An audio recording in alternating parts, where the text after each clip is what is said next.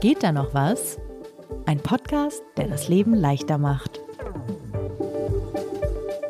Hast du eigentlich selbst schon Brot gebacken?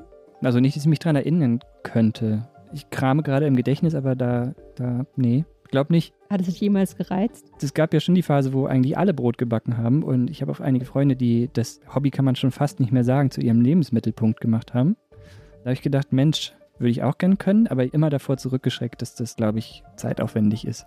Ja, in der Pandemie haben alle angefangen, Brot zu backen, weil man da ja die Zeit hatte. Und es wäre natürlich auch ein optimaler Zeitpunkt für mich gewesen, um mit dem Brotbacken anzufangen. Aber habe ich natürlich nicht gemacht. Und jetzt habe ich aber gedacht, ich würde es wirklich gerne lernen. Ich habe so viele Freunde, die das wirklich gut können, dass ich gedacht habe, ich würde gerne lernen, wie man Brot backt. Die Idee hatte ich nie losgelassen, also. Irgendwie nicht. Und willst du schon spoilern, was bei rausgekommen ist? Es ist so kompliziert. Das möchte ich spoilern, ja, für diese Folge. Ich spoilere auch, es wird eine Folge des vielen Scheiterns, aber es gibt ein ganz winziges Happy End. Aber es ist doch nur Brot. ich bestehe darauf, dass wir kurz sagen, wer wir sind. Ich fange auch an. Ich bin Sebastian Horn, stellvertretender Chefredakteur von Zeit Online. Und du bist? Lisa Hegemann. Ich leite das Digitalressort von Zeit Online und ihr hört Geht da noch was? Unseren sympathischen Selbstoptimierungspodcast. Wir nehmen uns die kleinen und großen Probleme, Qualen des Alltags vor und versuchen uns alles etwas angenehmer, schöner, besser, lustiger zu gestalten. Und dafür holen wir uns den Rat von Expertinnen und Experten, probieren die Tipps auch aus und berichten hier jeden zweiten Montag, ob es funktioniert hat oder ob wir gescheitert sind mit der Optimierung. Und man kann uns schreiben, ganz wichtig, an geht da noch was at zeit.de. Schreibt uns von euren Problemen, von eurem Feedback. Wir freuen uns.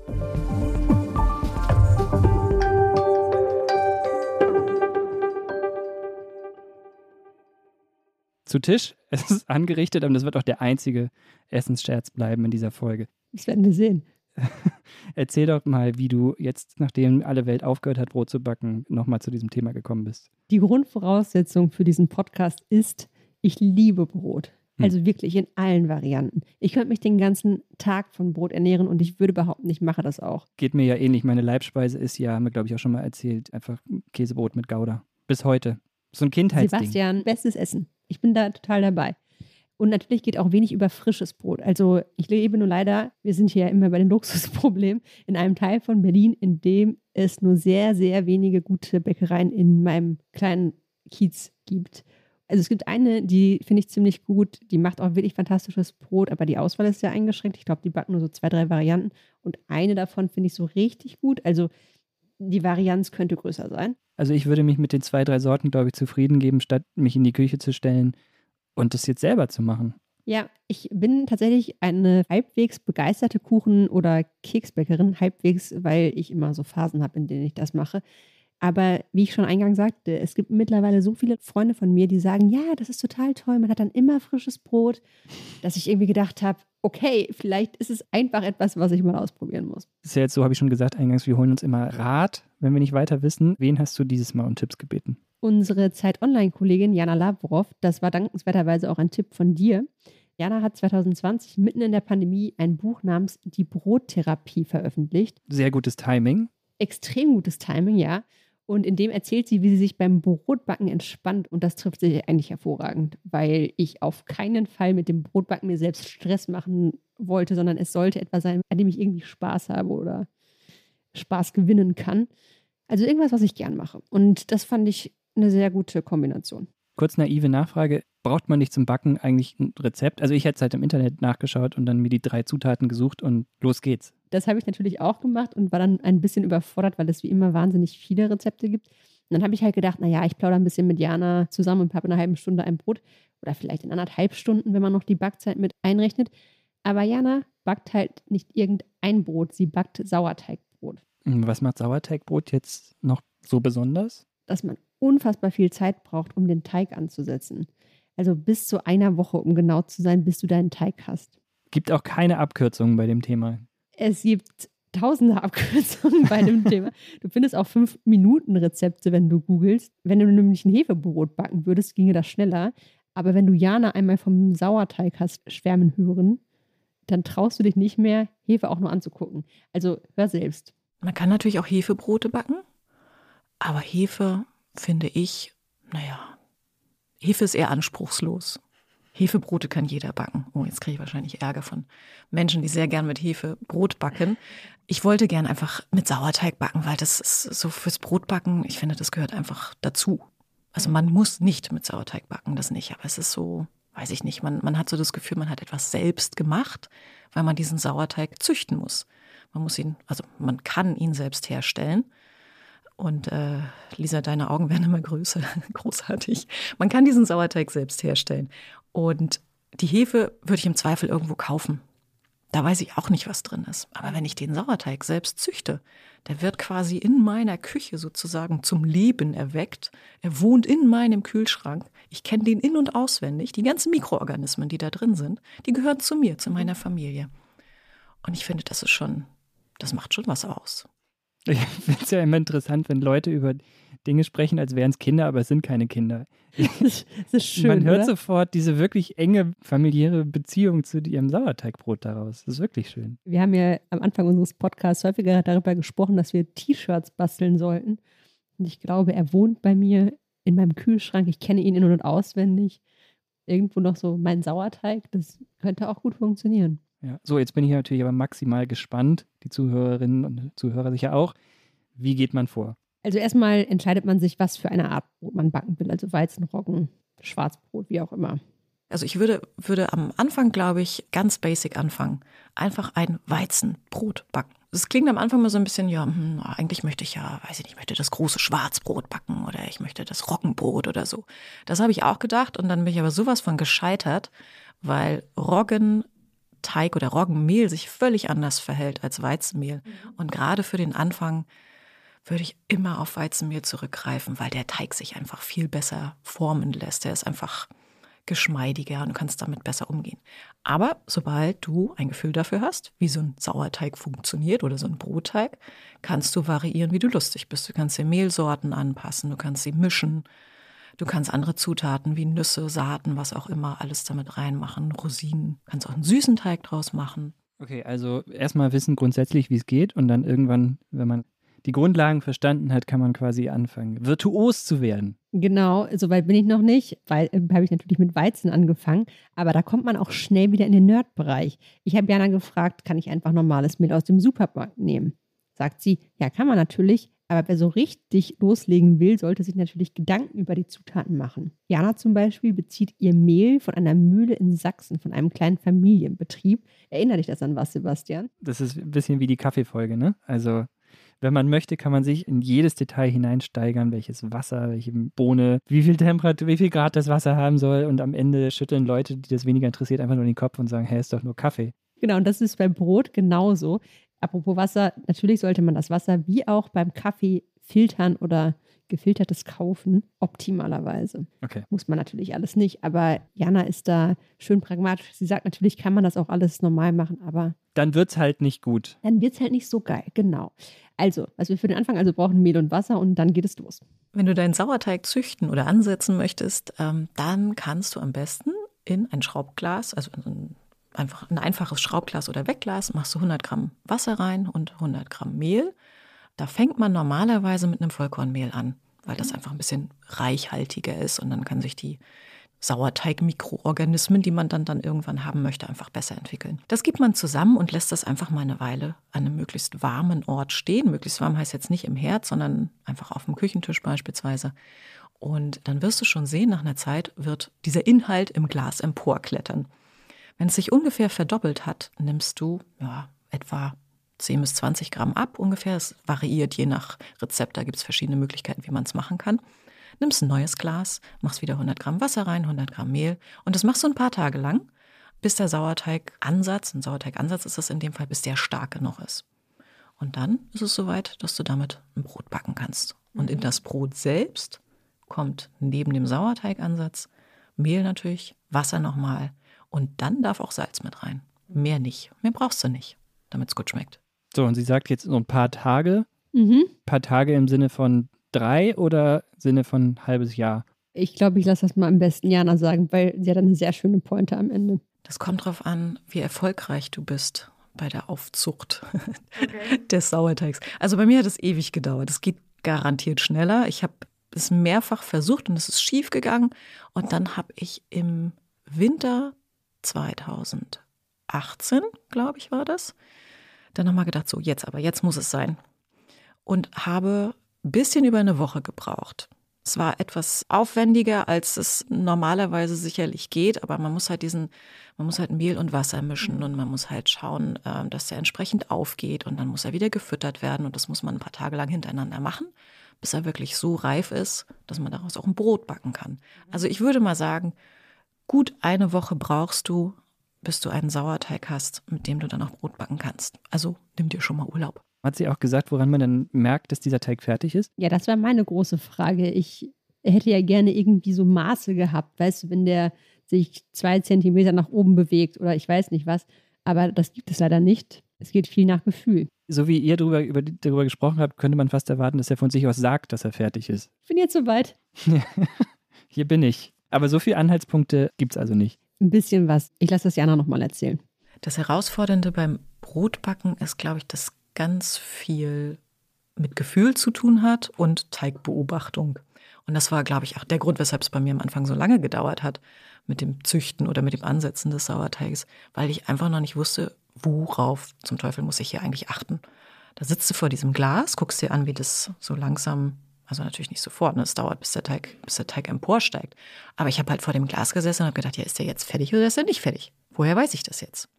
Und dann bin ich wirklich ganz strikt nach Vorschrift gegangen, was in den Rezepten mhm. steht. Und da steht, es ist ganz unterschiedlich. Ich habe äh, verschiedene Bücher gewälzt, irgendwas zwischen drei und fünf Tagen, habe mir so die Mitte rausgenommen und habe gedacht, so nach, keine Ahnung, vier Tagen oder so, vier Tagen auffrischen, alle zwölf Stunden, so um den Dreh, könnte er ja vielleicht fertig sein und habe das ausprobiert und es hat funktioniert. Mehrere Tage, alle zwölf Stunden, das war auch das, was ich mir mitgenommen habe. Mhm. Und dann hat man diesen Sauerteigansatz. Genau. Im besten Fall irgendwann, also nimmst du einen Teil von diesem Sauerteigansatz, du willst ihn ja nicht jedes Mal aufs Neue ansetzen, deswegen nimmst du einen Teil davon und fügst ihn mit den restlichen Zutaten zusammen. Und dann habe ich zu Jana im Gespräch gesagt, ja, und dann knetet man die Zutaten zusammen. Und ihre Reaktion auf diesen Satz, ja, mit dem Kneten, dem möchte ich dir nicht vorenthalten. Bitte nicht den Sauerteig kneten, der Arme. Es ist kein Hefeteig. Der möchte natürlich nicht geknetet werden. Ein Sauerteig wird gedehnt und gefalten. Wenn du deinen Teig vor dir hast, idealerweise in einer viereckigen Schüssel, muss aber nicht sein, kann auch rund sein, ganz normal. Du greifst quasi von, von oben an die obere Seite mit beiden Händen und ziehst den Teig wie so ein Lappen nach oben und schlägst den dann zu dir um. Dann drehst du deine Schüssel um eine Vierteldrehung und machst dasselbe nochmal, machst du mhm. viermal. Das ist Dehnen und Falten. Und somit kommt Luft in den Teig, er wird gelockert, das Gluten kann sich entwickeln und dann hast du im Prinzip das, was du nachher erreichen willst, wenn du einen luftigen Teig sozusagen haben möchtest. Aber bitte nicht kneten. Das ist total witzig. Also das einzige Bild eigentlich, was ich vom Brotbacken so im Geist, vom geistigen Auge habe, ist, dass jemand Teig knetet. Mhm. Dem Mythos also schon mal aufgeräumt. Ja, es geht offenbar darum, dass man viel kaputt macht, wenn man den knetet. Deswegen dehnt und faltet man ihn. Noch so ein Tipp ist, bloß nicht die Fläche, auf der man den Sauerteig dehnt und faltet, mit Mehl auslegen, weil das wiederum mhm. das Verhältnis im Brot kaputt macht. Man hat ja eine bestimmte Menge an Mehl und eine bestimmte Menge an Wasser das kann wieder alles kaputt machen. Das fand ich insofern interessant, als dass das mir ein Freund, mit dem ich darüber gesprochen habe, der ist auch unter die Brotbäcker gegangen, der hat es auch nochmal erzählt, dass er irgendwie am Anfang dachte, ach ja, das ist doch egal, ob das jetzt fünf Gramm mehr oder weniger sind. Und das scheint wirklich etwas auszumachen, wenn man Brot backt. Aber das ist auch wieder wie beim Kaffeekochen. Da kannst du auch nicht irgendwie plötzlich zwei Gramm mehr Bohnen auf 50 Milliliter Wasser. Also bricht auch alles in sich zusammen. Ja, es ist einfach kompliziert. Okay, aber mal angenommen, du hast das jetzt alles und jetzt schieben wir das Brot in den Ofen, oder? Der muss noch mal ein bisschen gehen, je nach Rezept. Das heißt, man sollte den schon über Nacht stehen lassen. Und ja, auch dann braucht man am nächsten Tag noch etwas Liebe, wie mir Jana erklärt hat. Ich frische meinen, meinen Sauerteig immer am Vorabend auf, mhm. dass er sozusagen über Nacht sich schon entwickeln kann. Und am nächsten Morgen setze ich dann meinen Brotteig an. Mhm. Mit dem Sauerteigansatz, mit Wasser, mit Mehl. Das Ganze vermische ich dann ruht er erstmal eine halbe Stunde, das nennt sich Autolyse. Erst danach kommt das, das Salz dazu. Und dann dehne und falte ich den Teig alle 30 Minuten über einen Zeitraum von dreieinhalb Stunden. Es ist ein wirklich zeitaufwendiges Hobby, wenn man das konsequent macht. Ich möchte das betonen. Wahnsinn. Ja, aber dann kommt der Teig tatsächlich irgendwann in den Ofen. Am besten in einem gusseisernen Topf, meistens so 250 Grad um den Dreh. Da muss man es irgendwann reduzieren den Deckel drauf lassen eine Weile und irgendwann nimmt man den ab, damit die Kruste gut wird. Das sind so die Kernsachen. Dann hat man optimalerweise am Ende ein Brot. Ich sage aus gutem Grund optimalerweise. Und dann macht man erstmal ein Bild für Instagram. Genau. Alles optimalerweise. Du hattest vorher gesagt, es würde eine Folge des Scheiterns werden, Lisa. Mhm. Kommt dieser Teil jetzt? Der Teil kommt jetzt. Okay. Ich habe mehrfach, also wirklich mehrfach versucht, einen Sauerteig anzusetzen. Und ich bin wirklich kläglich gescheitert. Ich habe den bestimmt dreimal versucht anzusetzen. Die ersten Tage war das super. Dann habe ich mir schön den Wecker gestellt, habe das abends gemacht, habe das morgens gemacht.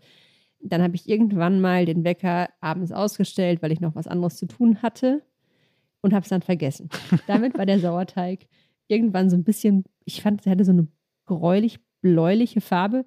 Und da habe ich gedacht, okay, das ist keine gute Voraussetzung. Beim zweiten Mal bin ich noch viel früher gescheitert. Da habe ich irgendwie den ersten Tag schon nicht geschafft, weil ich es morgens einfach vergessen habe, den zu füttern. Da war der abends also auch ich roch auch schon nicht gut.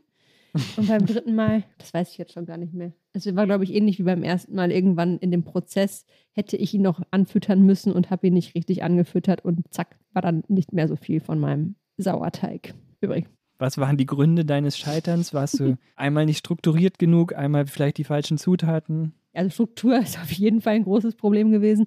Ich glaube, ich habe am Anfang auch, wie der Freund, von dem ich gerade erzählt habe, unterschätzt, dass man wirklich sehr genau 100 Gramm Mehl und 100 Gramm Wasser nehmen muss. Also Jana hat es auch erklärt, dass man Flüssigkeiten in Gramm tatsächlich nimmt. Mhm. Das war, glaube ich, das große Ding. Und ja, ich gebe es nicht gern zu, aber ich glaube, der Großteil war, ich habe es nicht geschafft, diesen armen Teig regelmäßig zu füttern. Hättet ihr nicht Jana irgendwie, also ist, wir können ja die einfach mal einladen oder wir backen mal hier in der Zeit Online-Küche gemeinsam Brot.